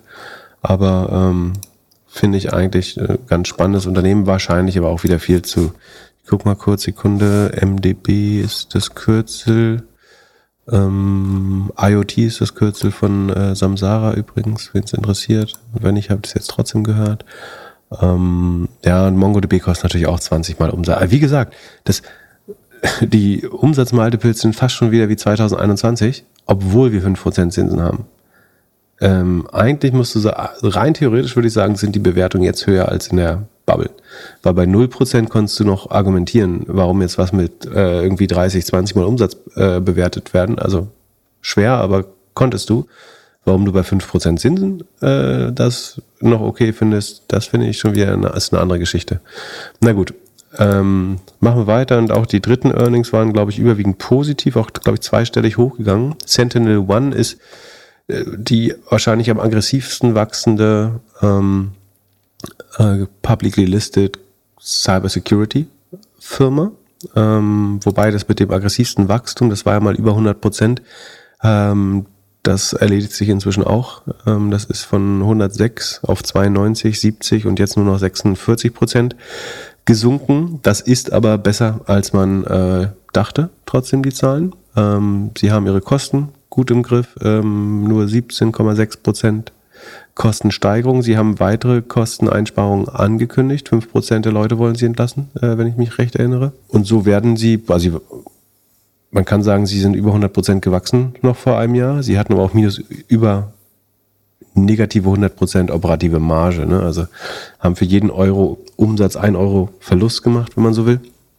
Die ist jetzt nur noch minus 67 Ähm, aber wie gesagt, sie sind ja noch auf Wachstumskurs. Das ist jetzt die Frage, wie stark wird das Wachstum fallen. Es, wo gab, wer den Kurs anschaut, sieht da so ein paar Ausschläge. Es gab immer wieder Übernahmespekulationen, dass jemand sie kaufen will.